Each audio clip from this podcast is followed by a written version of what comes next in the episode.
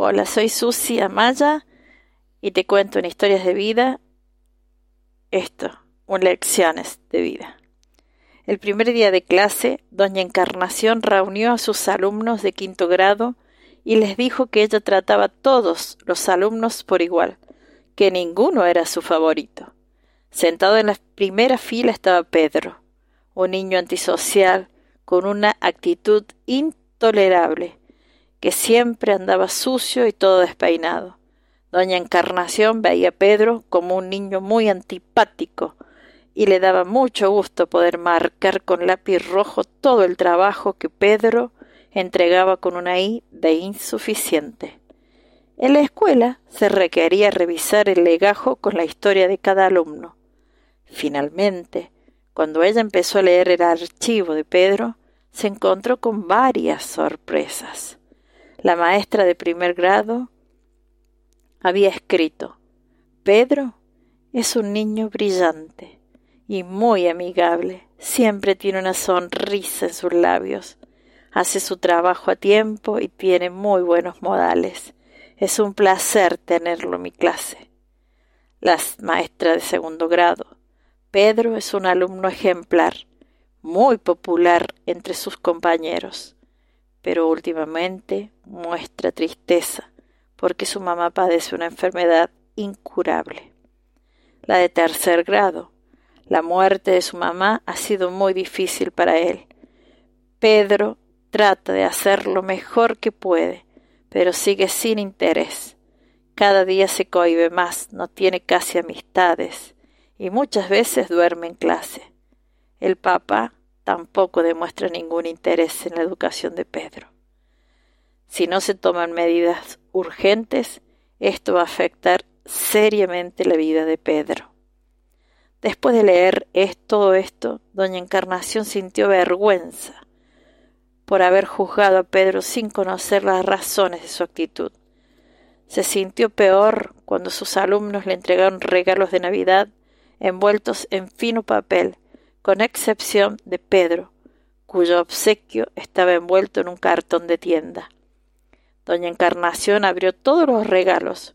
Cuando le tocó el turno al de Pedro, todos los alumnos se rieron al ver lo que se encontraba dentro. En el cartón había una botella con un cuarto de perfume y un brazalete al que le faltaban algunas piedras. Para suprimir las risas de sus alumnos, ella se colocó inmediatamente aquel brazalete y puso, puso un, poco de perfume de cada, muñeca.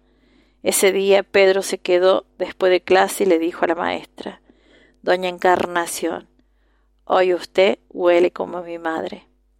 Después de que todos se marcharon, doña Encarnación quedó llorando un buen rato. Desde ese día ella cambió su método. En lugar de enseñar solo lectura, escritura y matemática, optó por educar a los niños y comenzó a prestarle más atención a Pedro. Y cuanto más ánimos le daba Pedro, con más entusiasmo él reaccionaba. Al final del año, Pedro se convirtió en uno de los alumnos más aplicados de la clase. Y a pesar de que doña Encarnación había dicho el primer día que todos los alumnos iban a ser tratados por igual, Pedro era su preferido. Pasaron siete años. Doña Encarnación recibió una nota de Pedro en la que contaba que se había graduado en la secundaria obteniendo el tercer lugar.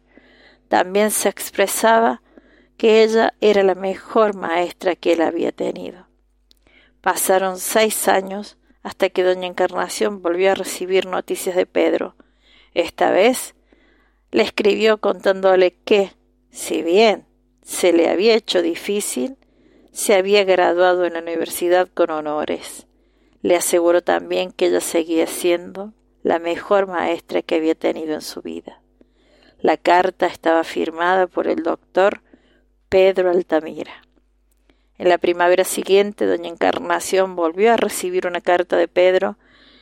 En ella explicaba que había conocido a una muchacha con la cual se iba a casar y quería saber si doña Encarnación podía asistir a la boda y tomar el lugar reservado usualmente a los padres del novio. También le explicaba que su papá había fallecido varios años atrás. Doña Encarnación aceptó con mucha alegría. El día de la boda se puso aquel brazalete sin brillantes que Pedro le había regalado y también el perfume que la mamá de Pedro usaba. Cuando se encontraron se abrazaron muy fuerte y Pedro le dijo al oído muy bajito Doña Encarnación, gracias por haber creído en mí. Gracias por haberme hecho sentir que yo era importante, que podía salir adelante con éxito. Doña Encarnación, con lágrimas en los ojos, le respondió Pedro, estás equivocado. Tú fuiste el que me enseñó que yo podía hacer algo especial, solo con interesarme genuinamente. Yo no sabía enseñar hasta que te conocí a ti.